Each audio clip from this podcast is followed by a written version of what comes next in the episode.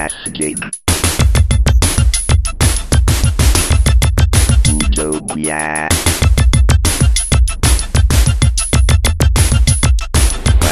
Fantastica.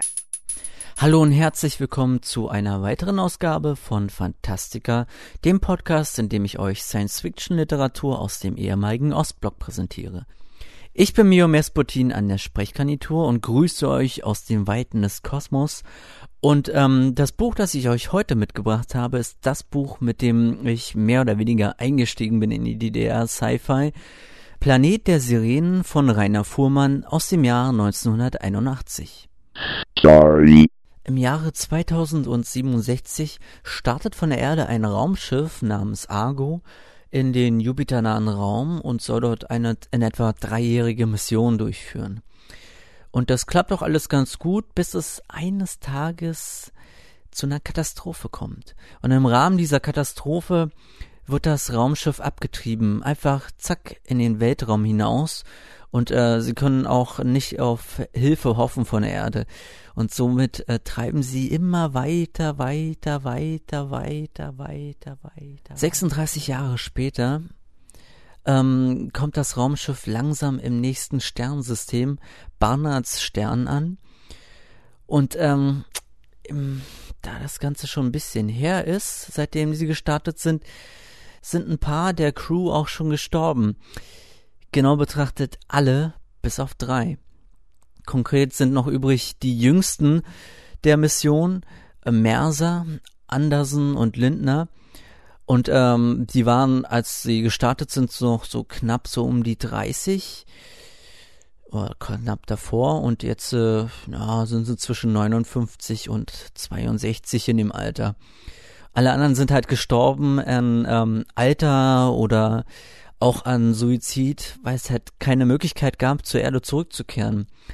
Und somit sind die drei halt noch übrig und äh, fristen einfach irgendwie ihr Leben noch weiter und versuchen auf irgendeine Art und Weise zu überleben. Und ähm, naja, die meiste Sci-Fi versucht der Weltraum immer so spektakulär darzustellen. Was die meisten Leute aber nicht so wirklich ernsthaft wissen, ist, der Weltraum so beeindruckend wissenschaftlich er auch ist. So langweilig ist er auch. Denn zwischen den einzelnen Sternsystemen gibt es nichts. Also ein bisschen was hier und da, aber nicht so wirklich ernsthaft was Spektakuläres. Also nichts Interessantes oder so. Und dementsprechend versuchen sie halt weiter ihr alltägliches Leben durchzuführen, aber es macht halt keinen Sinn mehr.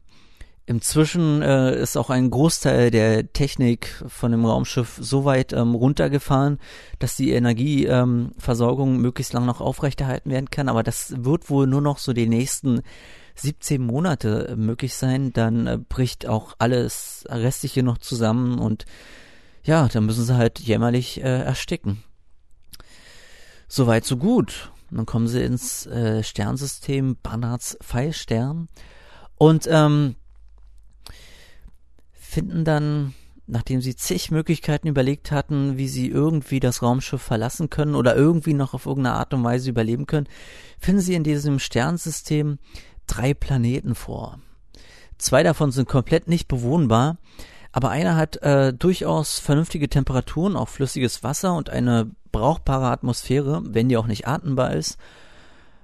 Und äh, sie beschließen nach ein bisschen Hickhack und äh, pseudowissenschaftlichen Diskussionen, weil eigentlich ist klar, dass sie das äh, beschließen müssen.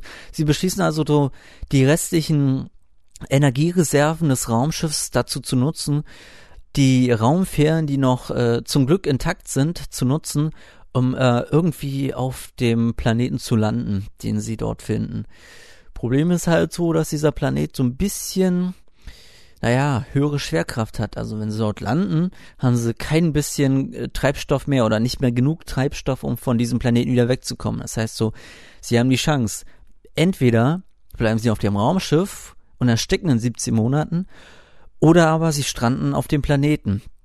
Letztendlich kommen sie überein, dass sie denken so, also wenn wir jetzt schon sterben müssen, hier so weit draußen, ohne auch nur entferntesten Hoffnung auf Hilfe von der Erde zu bekommen, dann doch wenigstens mit festem Boden unter den Füßen.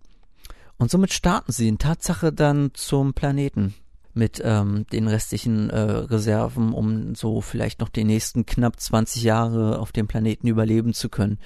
Was so, na, noch realistisch ist. Schließlich sind sie ja, wie gesagt, nicht mehr die Jüngsten. Auf jeden Fall landen sie auf dem Planeten, haben erstmal mächtig Probleme mit der Schwerkraft. Also der, erste Versuch aus den Raumsesseln aufzustehen nach der Landung endet erstmal damit, dass ähm, Lindner seine ähm, Gurte löst, sich gerade so gegen die Schwerkraft aufrichten kann, um dann mit voller Wucht von dieser Schwerkraft gen Boden gerissen zu werden und von dieser Wucht erstmal ähm, bewusstlos auf dem Boden liegen bleibt.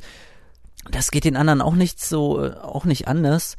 Und ähm, nach ein paar Stunden wachen die äh, alle dann wieder auf ist total benommen, können sich kaum bewegen, weil alles so schwer ist und so, so schwierig dazu auf, alles in Gang zu bringen.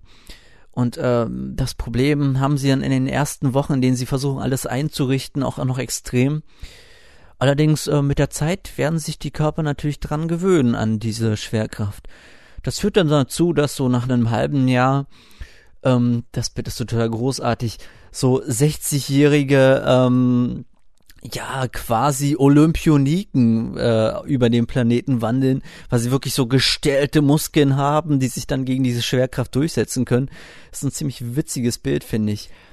Sie beschließen, dass es wahrscheinlich ein bisschen dämlich ist, einfach nur dahin zu vegetieren auf dem Planeten und denken so, na, wenn wir schon mal hier sind, wir haben die Qualifikation, wir haben die Technik, wahrscheinlich macht es keinen Sinn, aber ach, warum erforschen wir nicht einfach den Planeten einfach nur um irgendetwas Sinnvolles zu tun, damit wir nicht total durchdrehen. Und das beginnen sie dann auch und äh, unternehmen Ausflüge außerhalb der Raumkapsel, was sie nur mit äh, Skaphandern, also mit komplett äh, Anzügen machen können, da die Atmosphäre auf dem aufgrund des zu hohen CO2-Gehalts nicht wirklich atembar ist. Aber äh, das hält sie nicht auf. Hauptsache, sie kommen mal raus und erfahren so ein bisschen was über die Vegetation und ähm, die Landschaft, die dort passiert. Sie finden dann auch äh, lauter Tiere, die dort leben, kleine äh, Tiere und auch schon höher entwickelte Tiere. Und ähm, hoffen natürlich, dass vielleicht irgendwo noch ein bisschen intelligentes Leben dort existieren könnte. Es wäre ziemlich cool, wenn man bei der Gelegenheit auch noch äh, intelligente Außerirdische entdecken könnte eines Tages dann empfangen sie ein Funksignal. Ein total starkes Funksignal. Und ähm, sie denken sich so, oh, woher kommt das? Und äh, versuchen das auch zu ermitteln, aber haben keine Chance, es rauszufinden. Und als dann auch noch ein äh, extrem starkes Gewitter, äh, das aufgrund der dichten Atmosphäre noch viel stärker ist, ähm, losbricht, müssen sie natürlich äh, die Forschung nach dem Funksignal einstellen. Was schade ist, denn eine Woche nachdem das äh, passiert ist und als das Gewitter endlich abgeklungen ist, ist davon natürlich nichts mehr zu finden und zu horchen. Ein wenig später stoßen sie auf äh, verschiedene seltsame Tiere und dann dann auch auf zwei äh, ziemliche Ungeheuer, die sie äh, verfolgen, aber die Ungeheuer interessieren sich gar nicht für die Menschen und sind noch viel zu schnell. Und ähm, sie versuchen halt ähm, diese Ungeheuer zu verfolgen, aber haben keine Chance und wundern sich so, dass alles ziemlich sauber und ordentlich und aufgeräumt aussieht. Müsste man eigentlich gar nicht meinen, gerade so, äh, wenn äh, das alles noch unbewohnt und unzivilisiert ist, dann dürfte doch eigentlich da nichts ordentlich sein und aufgeräumt und alles.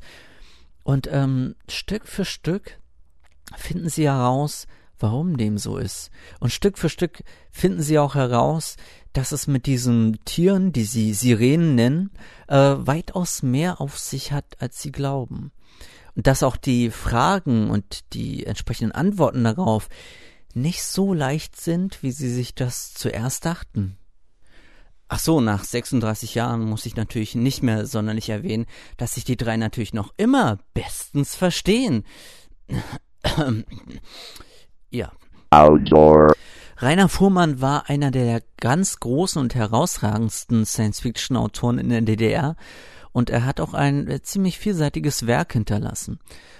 Und ähm, er wurde geboren 1940 schon und äh, hat erstmal so eine Lehre als ähm, Dreher gemacht und hat dann als äh, Mechaniker eine Weile gearbeitet und dann noch versucht, so Maschinenbau zu studieren, was er jedoch aufgegeben hat, um mehr Zeit zum Schreiben zu haben. Und ähm, im Folge dessen hat er dann die ersten Bücher veröffentlicht, ab dem Jahre 1977, unter anderem Homo sapiens 10 hoch minus 2. Das werde ich später nochmal rezensieren. Und ähm, er hatte auf jeden Fall in seiner äh, Laufbahn auch sehr viel im Gesundheitswesen als Orthopädie-Techniker zu tun. Und das ist natürlich auch sehr stark zu spüren, seine sehr starke Affinität äh, für Technik und seine Erfahrungen im Bereich Gesundheitswesen ziehen sich halt sehr stark durch sein Werk, welches ähm, ja, Raumfahrt beinhaltet allerdings auch genetische Sachen, also äh, Genmanipulations-Experiment-Stories. Äh, er ist dann 1980 freischaffender Schriftsteller geworden und hat dann noch einige, also gerade in diesem Jahrzehnt sehr viele äh, Kurzgeschichten, Erzählungen und auch ähm, Romane veröffentlicht, ist dann leider 1990 dann äh, verstorben. Was ein wenig schade ist, äh, weil er auch für mich als einer der besten Autoren äh, in dem Bereich gilt. Posthum ist dann noch ein weiteres Buch von ihm erschienen namens Kairos im Heine Verlag 1996. Das habe ich noch nicht gelesen, bin mal gespannt, wie das ist. Und vor allen Dingen auch, äh, wann er das geschrieben hat. Denn wenn es posthum erst sechs Jahre nach seinem Tod rauskam, ist es mal interessant zu sehen, wie die Entstehungsgeschichte dann zu diesem Buch ist. Ja, Rainer Fuhrmann.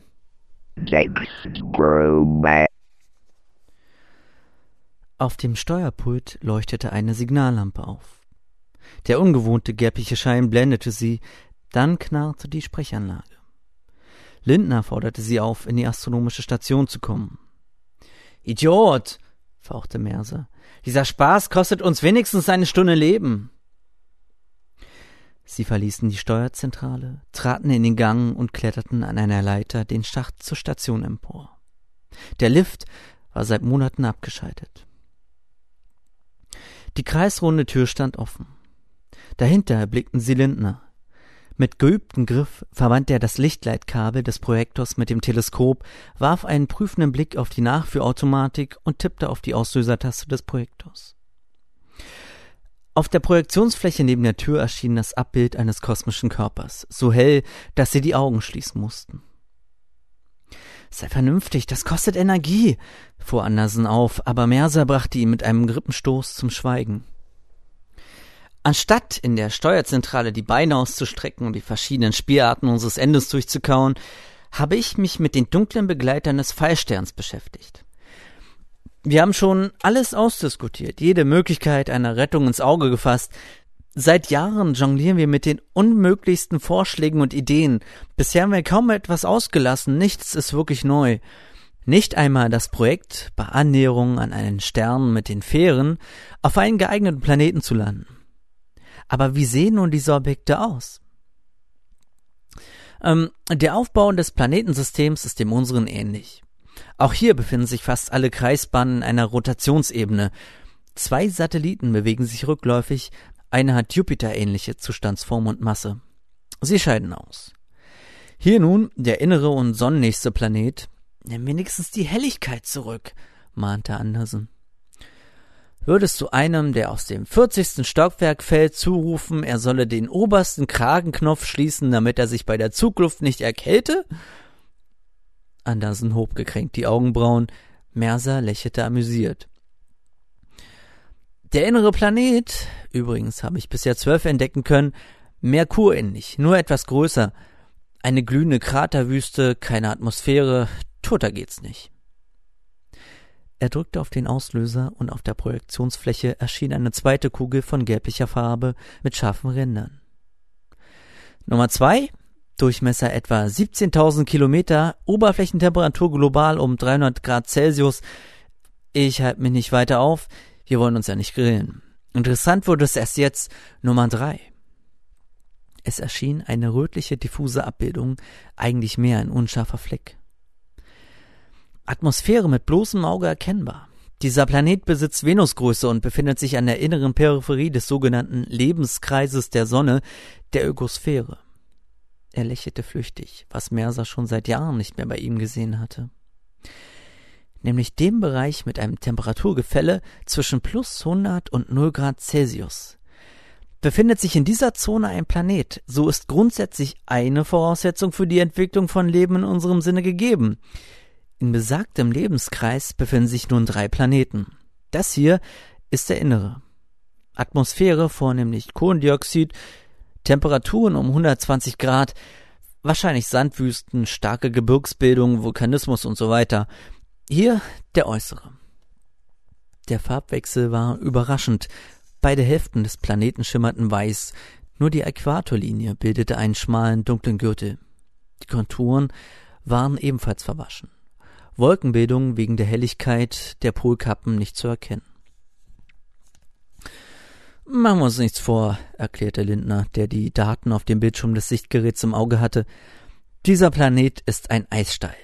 In Äquatornähe Temperaturen um 8 Grad Celsius und das auf kaum mehr als 1000 Kilometer Breite. Dazwischen noch ausgedehnte weiße Flächen, anscheinend Gebirgsketten mit starker Vergletscherung. Es gibt Anzeichen für biologische Aktivitäten. Er legte eine Kunstpause ein und schaltete auf das nächste Bild räusperte sich. Die Farbe war grünlich, eine helle, streifenförmige Struktur, die stellenweise Flächencharakter angenommen hatte. Die Umrisse des Planeten erschienen unscharf und dunstig, am Rande der Nachtgrenze glitzerten Reflexe, an den Polen saßen winzige weiße Kappen von unterschiedlicher Größe. Atmosphäre eindeutig vorhanden. Stickstoff und Kohlendioxid herrschen vor. Freier Sauerstoff um 10%, eventuell ein wenig mehr. Wolkenformation erheblich, Temperaturen in Äquatornähe zwischen 50 und 70 Grad Celsius. Die hellen Flecken an der Nachtgrenze sind Sonnenreflexe auf offenen Wasserflächen. Nun? Er schaltete den Projektor ab. Das Bild erlosch und die astronomische Station fiel in die blaue Dunkelheit der Notbeleuchtung zurück. Es dauerte lange, bis sich ihre Augen an das schwache Licht gewöhnt hatten. Die Fähren sind nur für Landungsoperationen geeignet und im freien Raum schwer lenkbar. Mersa kratzte sich die Wange. Ein waghalsiger Versuch, ist dir das klar? Bisher hat es noch niemand versucht. Dann wird es Zeit, dass jemand den Anfang macht. Ein Risiko, ich weiß, aber wenigstens mit dem Schimmer einer Chance.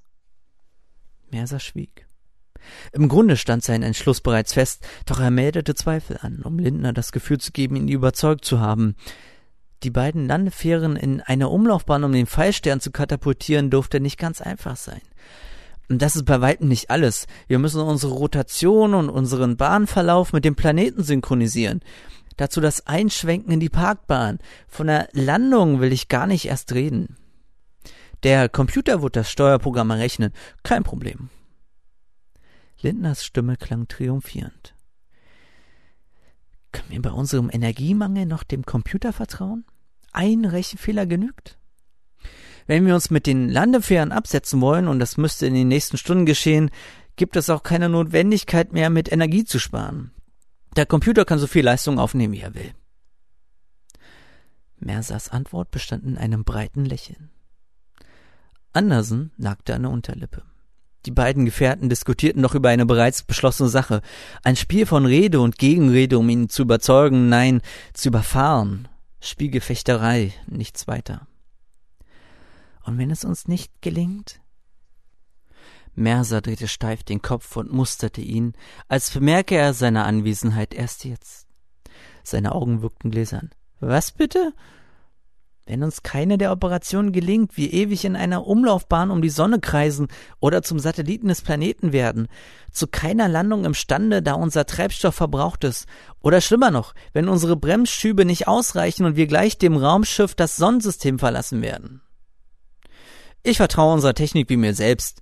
Es könnte doch aber, könnte, wenn, aber, zählte Mersa unwillig auf. Damit nenne ich die häufigsten Vokabel, mit denen du deine permanenten Ängste und Bedenken, ja deine gesamte Art zu argumentieren würzt. Zu mehr bist du offenbar nicht imstande. Ich denk nicht daran, deine hasenfüßigen Zweifel wegen die mir vielleicht noch verbleibenden zwanzig Lebensjahre in völliger Sinn- und Tatenlosigkeit zu verbringen. Inwiefern müssen wir so und so. Aber ich will wenigstens einen Versuch unternehmen, unsere Lage zu verändern. Ohne Risiko keine Veränderung. Lethargie bringt uns nicht weiter, sondern um. Ich denke, Ingomar teilt meine Ansicht. Lindner nickte und Andersen verstummte. Noch etwas, meldete sich Lindner nach einer längeren Pause wieder. Dieser Planet ist größer als die Erde. Folglich werden wir einige Kilo mehr auf die Waage bringen. Und um das Bild abzurunden, habe ich noch die erforderliche Entweichgeschwindigkeit errechnet. 16,3 Kilometer pro Sekunde. Wenn wir landen, und das wird nicht ohne einen harten Stoß abgehen, haften die Fähren auf dem Boden, als wären sie angeschweißt. Nach meiner Überschlagsrechnung kostet uns die Operation derart viel Treibstoff, dass wir nie wieder nach oben kommen. Nie wieder. Merser winkte ab, fast verächtlich. Sei es drum. Seit dreieinhalb Jahrzehnten die erste Möglichkeit, aktiv etwas an ihrem vorausschaubaren, unbeirrbar ablaufenden Schicksal zu verändern. Die erste und sicherlich die letzte Chance. Sollten Sie diese Gelegenheit wahrnehmen oder wegen andersons lächerlicher Komplexe verstreichen lassen? Nee. Egal wie es ausgehen sollte. Wenn schon ein Ende, dann wenigstens mit festem Boden unter den Füßen. Übermorgen würde Ingomar Lindner seinen 59. Geburtstag haben. Haben, nicht feiern. Nach 36 verlorenen Jahren vielleicht ein neuer Anfang, ein neuer Start möglicherweise auch das Ende. Beides ist wahrscheinlich. Aber zugleich brachte auch beides Veränderung, einen Ausweg, der sie zwangsweise aus ihrer Apathie herausriss, eine neue Perspektive in Aussicht stellte. Lindner würde zugleich mit seinem Geburtstag ein neues Leben beginnen, noch einmal jung werden, von vorn beginnen. Ein anderer Planet, eine fremde Umwelt, viele Menschen würden für solch eine Chance zwanzig Jahre ihres Lebens geben. Mercer räusperte sich, plötzlich, seltsam berührt. Ein neuer Anfang. Nach 36 Jahren Trostlosigkeit und langsamen Absterbens nicht nur ein Geburtstagsgeschenk für Lindner, nein, für sie alle. Zitiert ab Seite 20 aus der Ausgabe der Reihe SF Utopia vom Verlag Das Neue Berlin aus dem Jahre 1984.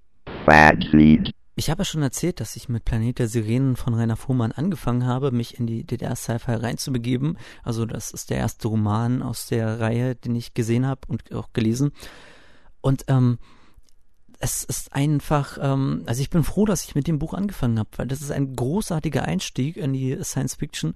Denn auf der einen Seite ähm, hat es natürlich die wirklich klassischen Themen, Raumfahrt, Besiedlung eines Planeten, ähm, irgendwelche außerirdischen äh, Pflanzen und Tiere und äh, Forschung und äh, lauter viele andere Sachen. Gleichzeitig beinhaltet es ja aber auch ähm, sehr viele äh, interessante Aspekte und sehr viele interessante äh, Wendungen. Allein schon die Idee, dass äh, knapp um die 60-Jährige noch einmal quasi ein, ein Frühling erleben in ihren späten Jahren, indem sie äh, als erste Menschen überhaupt die Chance haben, einen fremden Planeten zu nicht nur zu betreten, sondern auch zu erforschen und dort zu leben. Und ähm, dass sie auch gleichzeitig äh, wirklich lernen, damit umzugehen, äh, ganz woanders zu sein und versuchen, äh, aus ihrer Trostlosigkeit, wie sich auch aus der Textprobe so ein bisschen ergibt, etwas Sinnvolles zu tun. Und äh, das ist einfach äh, hervorragend, denn ähm, es ist nicht einfach klar fest definiert so, die Charaktere sind perfekt und wissen, was sie tun, sondern letztendlich war sie das einfach nur, weil sie nichts Besseres zu tun haben. Und das wird halt in dem Buch sehr, sehr, sehr großartig ähm, präsentiert in dieser Kombination. Und nicht nur das, ähm, hinzu kommt, dass äh, die Bandbreite des Inhalts sehr groß ist. Auf der einen Seite haben wir wirklich diese deprimierende Situation, die gesamte Crew des Raumschiffes ist tot, einfach an verschiedenen Todesursachen inzwischen verstorben. Während ähm, auf der anderen Seite wir aber auch diese humoristischen Aspekte haben, wie die Charaktere versuchen müssen, miteinander klarzukommen, weil es gibt keine anderen Menschen, mit denen sie noch irgendwie verkehren können. Das, sie gibt's einfach nicht. Das heißt, entweder müssen sie alleine äh, durchkommen, was sie auf gar keinen Fall auf sich nehmen wollen, oder aber sie müssen irgendwie versuchen, miteinander klarzukommen. Und einfach so die langen Jahre des Miteinander äh, quasi eingesperrt, aufeinander hockend äh, zu sein. zeigt natürlich auch sehr stark ähm, viele typische Verhaltensweisen, die sich dann daraus ergeben. Fast schon, wie man es so von alten Ehepaaren kennt. Woraus sich natürlich dann äh, immer wieder so interessante, knifflige und auch witzige, komische ähm, Konfliktsituationen ergeben. Finde ich sehr bemerkenswert an dem Buch. Darüber hinaus ist es wirklich faszinierend, wie großartig auf ähm, wissenschaftlicher Ebene das Buch durchdacht ist. Also das erste Mal, als ich das gelesen hatte, hatte ich äh, mich mit dem äh, aktuellen Zustand von Raumfahrt und Wissenschaft noch nicht so wirklich ernsthaft auseinandergesetzt. Aber jetzt inzwischen durch sehr viele Sachen, die ich da gelernt habe, durch halt Blogs wie Astrodiktikum Simplex von Florian Freistetter oder aber auch den Raumzeit-Podcast von äh, Tim Pritloff. Ähm, jetzt, wo ich ja so ein bisschen mich besser auskenne, kann ich so durchaus um einiges besser beurteilen, wie viel dort in dem Buch wirklich Hand und Fuß hat. Ich meine, okay, äh, inzwischen hat sich herausgestellt, dass in äh, Bahnans Pfeilstern, was ja bei uns direkt quasi um die Ecke ist, also nur so knapp 4, noch was äh, Lichtjahre entfernt, dass die Wahrscheinlichkeit gering ist, dass er jetzt 13 Planeten noch rumwurscht, äh, erst recht äh, bewohnbar im, in den entsprechenden äh, Entfernungen von der Sonne aus. Nichtsdestotrotz ist vieles anderes so großartig äh, beschrieben. Erst recht, wo ich in Vorbereitung zum Podcast nochmal ein bisschen durch das Buch geschmökert habe.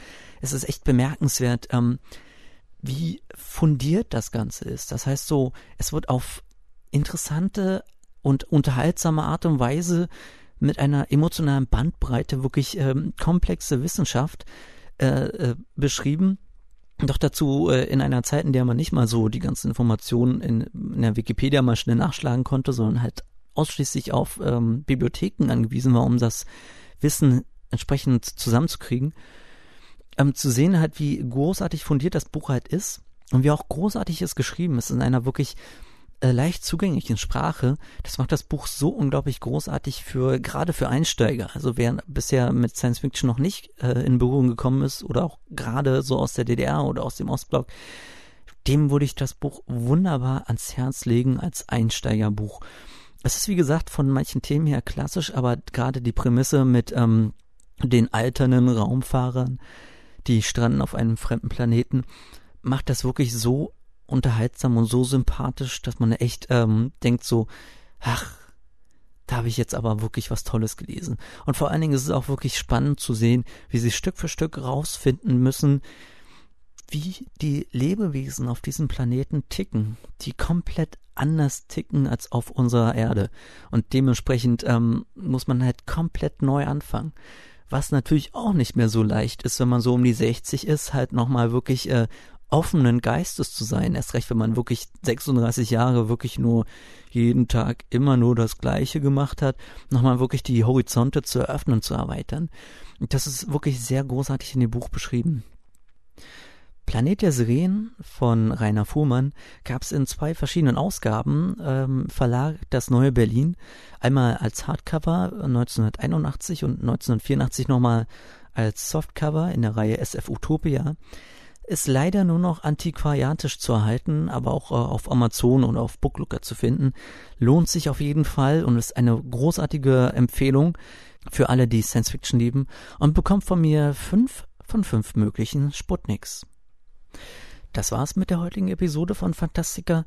Weitere Informationen wie auch Bezugsmöglichkeiten zu den Büchern, die ich hier bespreche, findet ihr auf der Webseite zur Sendung fantastica.mespotine.de. Dort findet ihr natürlich auch das Cover des Buches und eventuell noch eine ISBN, soweit eine existiert.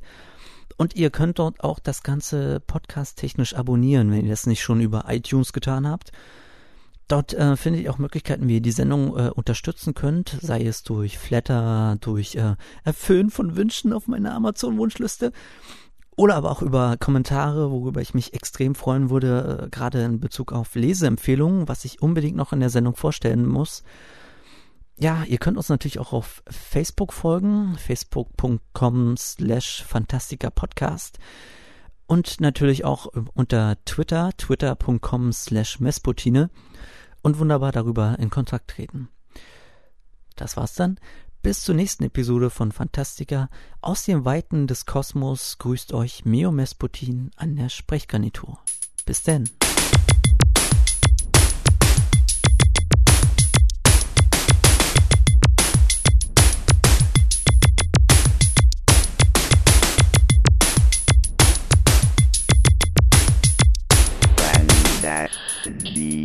Ah.